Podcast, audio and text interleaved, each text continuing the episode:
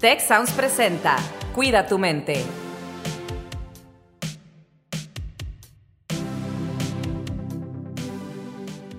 Hola, ¿qué tal? Bienvenidos a un episodio más de Cuida tu mente. Y el día de hoy vamos a continuar hablando de temas de mindfulness y de atención plena. Yo soy Rosalinda Ballesteros, me acompaña el día de hoy Alex Tarriba. Alex, ¿cómo estás? Hola Rosalinda, muy bien, muy contenta de estar aquí nuevamente, otra semana más, y pues muy emocionada por seguir aprendiendo sobre este tema. Claro, y para ello nos acompaña el día de hoy Carmen Treviño, que es entrenadora en temas de mindfulness precisamente. Bienvenida Carmen, ¿cómo estás?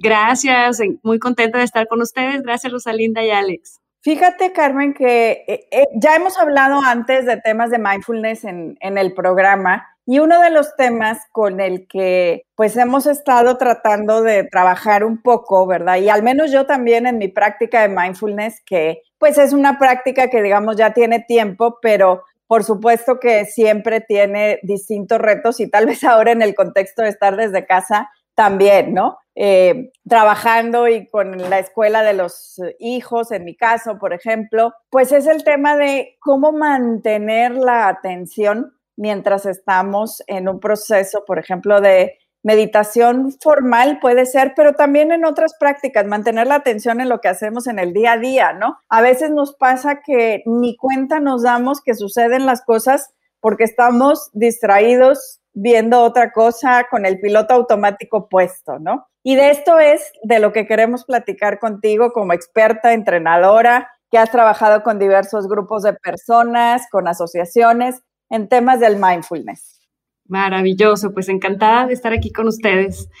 Y, y bueno, la idea entonces sería que yo creo que algo importante, Rosalinda, es que nos demos cuenta, ante todo, es cómo nuestra capacidad de estar atentos o atentas es a veces tan limitada, ¿no? Este, creo que es importantísimo como darnos cuenta, estamos, por ejemplo, no sé, viendo una serie y, y al, al, ratitito ya estamos pensando en otra cosa, ¿verdad? Estamos o estamos leyendo y en un momentito ya estamos en otro lugar. Y creo que algo bien importante es, primero, darnos cuenta, porque es un hábito, ¿verdad? Es un hábito que es difícil de, a veces de, de, tener, porque tenemos esta inercia de, de, de, inmediatamente irnos a otro lugar. ¿Les ha pasado? Ay, sí, a mí todo el tiempo, ahorita que dijiste lo de ver la tele, eh, me quedé pensando, o sea, a mí me pasa que estoy viendo la tele, incluso en mis momentos de descanso, y automáticamente agarro Instagram como para hacer otra cosa y digo, bueno, ni en los momentos de descanso me desconecto de una cosa o de la otra, me pasa todo el tiempo. Exacto, ¿verdad? Y como que vamos de una cosa a la otra, de, un, de una red social a otra o de una actividad a la otra, a veces sin darnos mucho cuenta de que estamos haciendo esas transiciones súper inmediatas, ¿verdad? Y, y, sin ser como muy conscientes, ¿verdad? Entonces, bueno, yo la verdad creo que, que lo que podemos hacer y, y es lo que les recomiendo porque a mí me pasa también, es, número uno, me hago muy consciente de, ah, ya me estoy yendo, ya me estoy distrayendo. Por ejemplo, estoy, estoy trabajando aquí en mi computadora haciendo algo y de repente te sale un mensaje, ¿no? Clásico, y te, te, man, te sale un mensaje de WhatsApp, te sale un mensaje de un correo o algo y te distraes y te vas. Entonces, algo que a mí me funciona muchísimo y les recomiendo es, en ese momento te detienes, ¿no? Respiras un momento y te das cuenta y dices, a ver, voy a atender aquello o mejor me regreso y me, y me quedo aquí para ir de alguna manera eh, contrarrestando ese poderoso hábito que nos saca del momento presente para atender los 80 mil estímulos que también nos bombardean. Wow, eso que acabas de decir me dejó ahora sí que pensando precisamente porque dices, te haces consciente con una respiración es todo lo que necesitas y decides estar aquí, ¿verdad? Estar donde estás. Exacto, exacto. Eso tan sencillo, parece tan sencillo, ¿verdad? Pero es nada más como regresarme, ahorita que decías la palabra piloto automático al principio, eso es clave, ¿no? Como darnos cuenta de ese piloto automático que nos arrastra y entonces me detengo un segundo y digo, a ver, ¿qué es lo más importante en este momento? Y a lo mejor es continuar con esa tarea que estabas haciendo. Tal vez eso era lo más importante, ¿verdad? De hecho, hay una, una micropráctica que se llama así chiquitita, que es me detengo, respiro y digo, ¿qué es lo más importante en este momento? Si lo más importante es continuar con ese correo que estabas escribiendo, con esa conversación, viendo tu serie, lo que quiera que estabas haciendo, entonces te quedas ahí y de alguna manera eh, intentas soltar esa distracción como si fuera literal como si fuera una nube que pasó por el cielo, como si fuera algo que se cruzó, pero no te aferraste y no lo rechazaste, simplemente lo dejas pasar.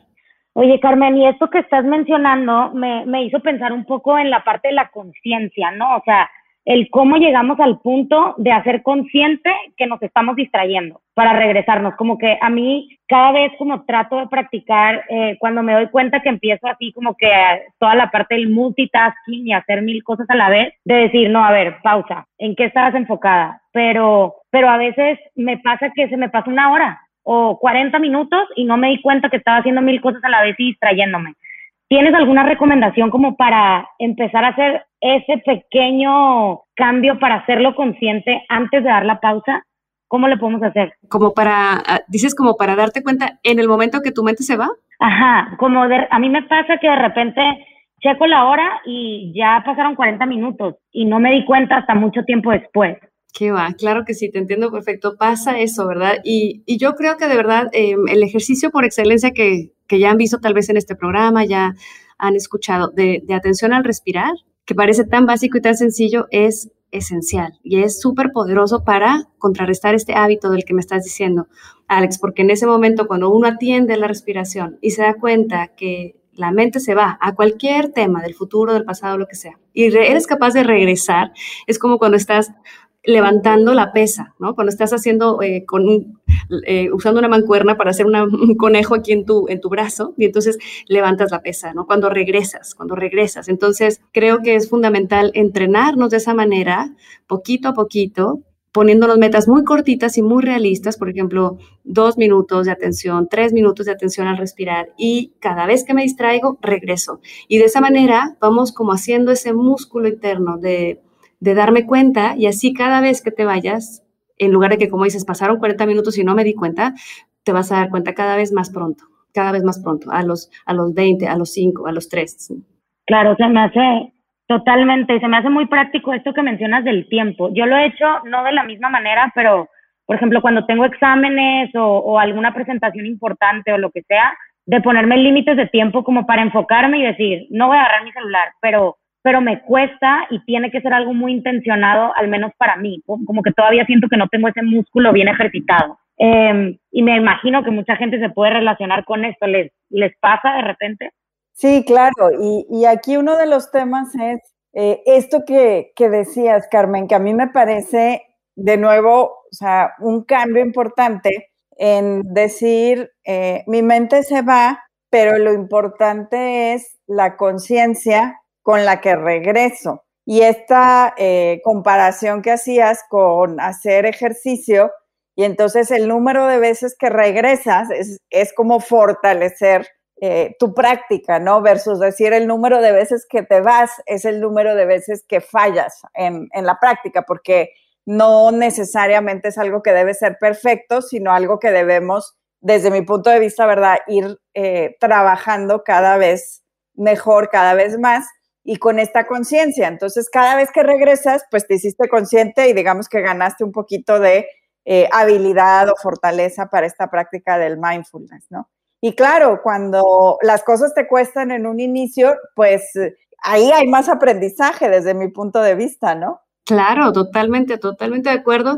Y algo que también me parece bien valioso es, es como darnos cuenta cuando, la, cuando nuestra mente se está constantemente eh, alejando de este, del momento presente, ¿verdad? Y entonces notar internamente como esta ansiedad, como esta, como decíamos ahorita, esto que genera mucho también las redes sociales u otras, otras distracciones, ¿no? Que entonces es como, quiero inmediatamente correr a agarrar el teléfono, ¿no? O quiero inmediatamente eh, correr a picarle a un botón, o como notar esa ansiedad es un, es un paso importante, ¿no? Yo que tengo hijos adolescentes y les hago notar eso, le digo, a ver, date cuenta, ¿no? Le digo a, mi hija adolescente, a ver, date cuenta cómo tienes ese impulso por ir a agarrar inmediatamente la tablet, ¿sí me explico?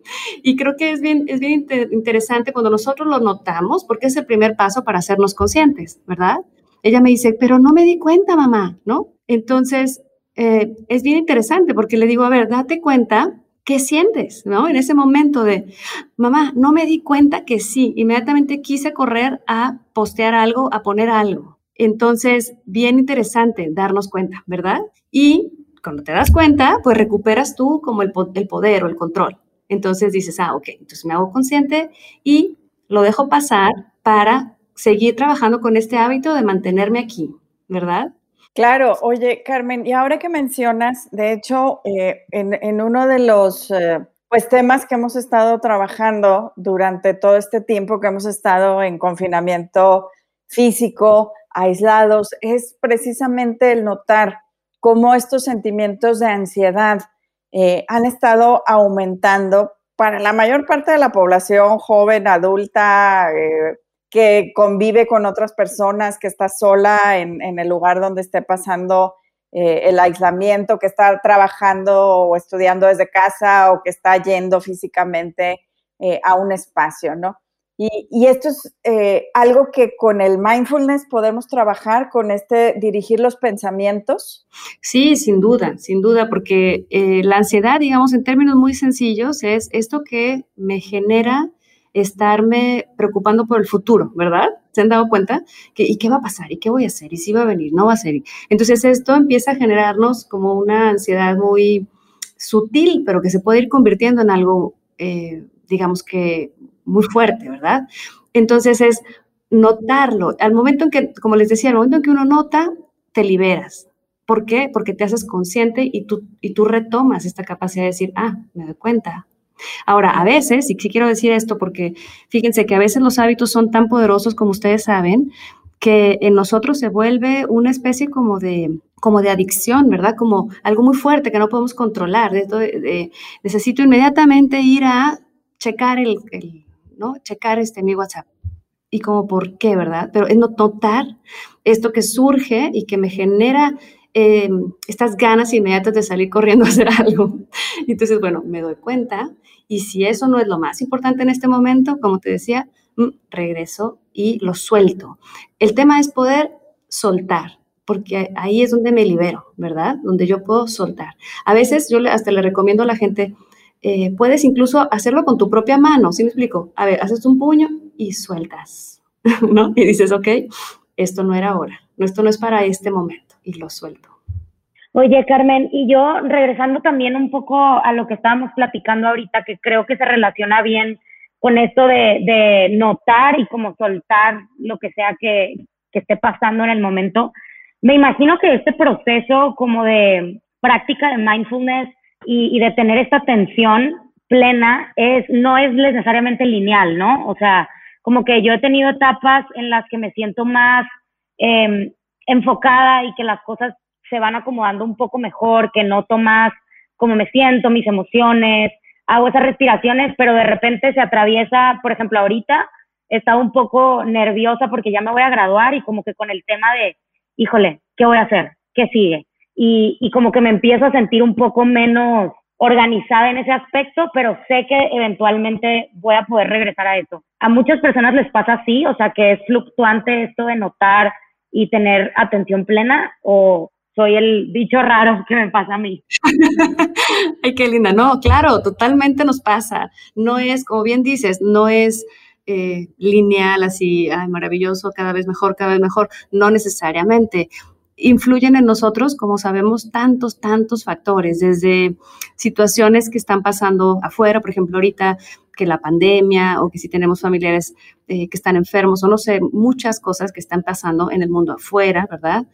Influyen obviamente en nosotros y también eh, temas desde, por ejemplo, demasiada cafeína ese día, ¿no? O sea, eh, no dormí ese día o tengo esta preocupación, como dices, a lo mejor tengo un examen final. Entonces, claro que hay cosas que pueden como hacer estos picos de repente en nuestra falta de estabilidad, digamos, en la capacidad de estar atentas, que la mente esté totalmente enfocada. Pero el tema aquí, y me encanta a mí verlo así, este es un proceso de por vida, ¿no? Entonces, no es tanto la experiencia del momento que tengamos, si en ese momento pude estar atenta o no, sino más bien, como, como decía de Steve Jobs, de Connecting the Dots, sino que hasta dentro de unos meses, en unos años, y uno sí va viendo con el tiempo por eso es mi invitación a que sí lo sigamos practicando, porque sí vas viendo con el tiempo cómo tu atención empieza a quedarse y cómo ya pasó toda la película y no te fuiste, ¿no? O cómo ya me aventé toda la conversación y no me fui, o me aventé toda la junta y no me fui. O si me fui, me regresé inmediato. Entonces, sí les invito muchísimo a que lo sigan practicando. No importa que, que, haya, como dices, momentos o etapas o días en que está la mente hecha un chango loco, sino, ok, es en el largo plazo el resultado que vamos a ir experimentando. Maravilloso consejo, porque finalmente, eh, pues es un, un, una forma distinta de, de pensar, una mentalidad, un mindset que pues además nos permite disfrutar mucho más el día a día, estar presentes en, nuestra propia vida, ¿no? Yo a veces también digo, bueno, a veces se nos pasa la oportunidad de disfrutar un momento, eh, una de las cosas que eh, vimos en, en, encuestas, pulsos de emociones que hacemos de los estudiantes, por ejemplo, es el tema del aburrimiento. Y dicen, ya me aburrí de que mis días sean siempre iguales. Voy a clases, hago tarea, ayudo en las cuestiones de la limpieza de la casa. Y ese es, todos los días es igual, ¿no? Y la verdad es que cuando estamos presentes en nuestra vida, todos los días son diferentes y únicos. Y estas prácticas es lo que nos permiten también, pues, eh, entender, ¿verdad? Que cada día es diferente y único sin necesariamente tener una práctica formal de meditación, simplemente poniendo atención en todo lo que está sucediendo. Qué maravilloso que dices eso, Rosalinda, porque con respecto a lo que tú dices, igual pasa, yo lo he escuchado mucho con gente con la que, con la que comparto los, los, programas, que me dicen, es que esto de poner atención al respirar, o sea, ay, qué aburrido es lo mismo, ¿no? Eh, eh, con respecto a lo que dices, este tema de aburrirse porque algo parece repetitivo. Sin embargo, si uno lo ve con detenimiento, no hay dos respiraciones iguales. ¿Sí me explico? En el sentido de decir, esta respiración es única e irrepetible, porque es la de ahorita, no es la de ayer ni es la del ratito, es este momento presente. Y entonces, cuando apreciamos eso, incluso con una inhalación y una exhalación, de decir, esta es la primera y la última, ¿sí me explico? Entonces, cuando llevamos eso a la vida cotidiana, toda la vida se convierte en un momento mágico, único e irrepetible. Y yo también igual les invito a que hagan eso porque igual, igual lo he visto con mis hijos y les digo eso, ¿cómo te puedes aburrir, no? Si cada, cada cosa que sucede es increíblemente porque es nueva, es extraordinaria y no se repite.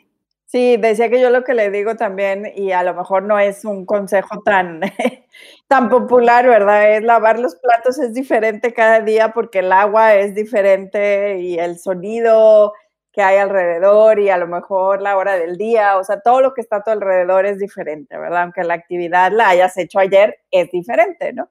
Entonces, son oportunidades, ¿no? Y hay también pequeñas prácticas, Carmen, hablabas tú de microprácticas, ¿no? Que nos hacen más conscientes.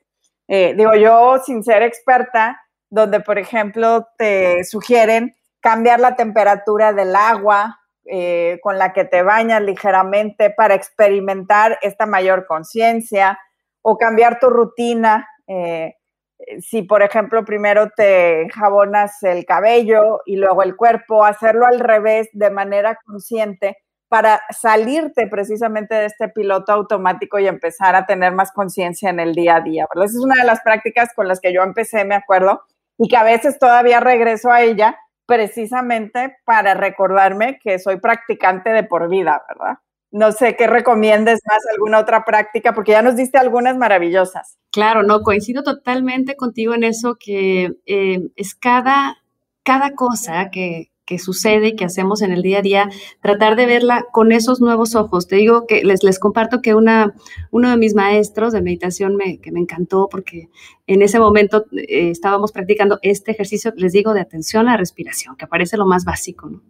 Y dijo, a ver, de verdad dense cuenta, en este momento, esta inhalación es única, ¿no? Es la primera la puedes tomar como tal, como la primera, y también la puedes tomar como la última, en el sentido de que nadie nos garantiza que vamos a estar aquí mm, mañana ni, ni, más adelante, ¿no? Entonces, apreciar ese momento, ese instante presente y llevarlo a cualquier cosa de nuestra vida cotidiana, creo que es un, gran regalo. Eh, suena un poco trillado esto de que el presente es un regalo, pero es que es la verdad. Así es que si pudiéramos de verdad cada momento decir, esto es el primero y el último y, tal vez nunca más tengo esta oportunidad, creo que todos podríamos vivir con mucha más ligereza, con una sonrisa más permanente y, dando lo mejor de nosotros. Me parece súper padre esto que estás diciendo, porque justo como mencionaban hace ratito, a mí también con lo de la pandemia y home office y escuela en Zoom y demás, eh, justo le había comentado a mi hermana hace poquito que sentía que mis días eran los mismos, o sea, justo como lo mencionaba, creo que fue Rosalinda. Y tener esa, esa mirada de lo que estoy haciendo ahorita es la última y primera vez que lo voy a hacer de esta manera, como este podcast, que no voy a volver a tener esta conversación de esta manera, me hace como ponerlo en perspectiva y, apreciarlo un poco mejor. Entonces, me encantó este mensaje y, me quedo con eso. Muchas gracias por, por recordarme este pequeño detalle. Me encantó. Gracias a ustedes. Pues para todos los que nos escuchan, la verdad es que ha sido eh, información, creo que nos puede ayudar mucho en nuestras prácticas de atención plena, de seguir eh, con el mindfulness. Muchas gracias, Carmen, por estos ejemplos de las microprácticas, por ejemplo, el detenernos a respirar y decidir qué es lo más importante en ese momento en el que estamos experimentando eh, una distracción o un estímulo adicional a lo que estábamos haciendo, o la práctica de soltar y hacer físicamente el ejemplo de un puño que se abre para dejar ir un momento en el que sintamos eh, cierta ansiedad. Eh, me, la verdad es que me parecen cosas muy, muy prácticas que quienes nos están escuchando pueden empezar a utilizar de inmediato en su día a día y que nos acercan más a eh, esta mentalidad de aprendices y practicantes del mindfulness de por vida. Carmen, ¿quieres cerrar con algo para despedirnos ya de la audiencia? Ay, gracias. Pues la verdad que solo agradeciéndoles a toda la audiencia que estuvo escuchando hoy y dejarlos con con ese mensaje que de verdad este momento que estamos viviendo, no hay que esperar a que acabe la pandemia, no hay que esperar a que regresemos a la escuela, no hay que esperar, es hoy, es el único instante que tienes para vivir y para disfrutar el maravilloso regalo que es la vida. Así es que gracias a ustedes por invitarme también, Rosalinda y Alex, y pues hasta luego. Gracias, nos vemos en el próximo episodio. Adiós. Gracias, bye. Si quieres conocer más sobre cómo cuidar tu salud, te invitamos a escuchar Hola de Salud, el podcast en el que nuestros expertos te darán consejos para vivir de manera sana, equilibrada y feliz. Escúchalo en Spotify, Apple Podcast y Google Podcast.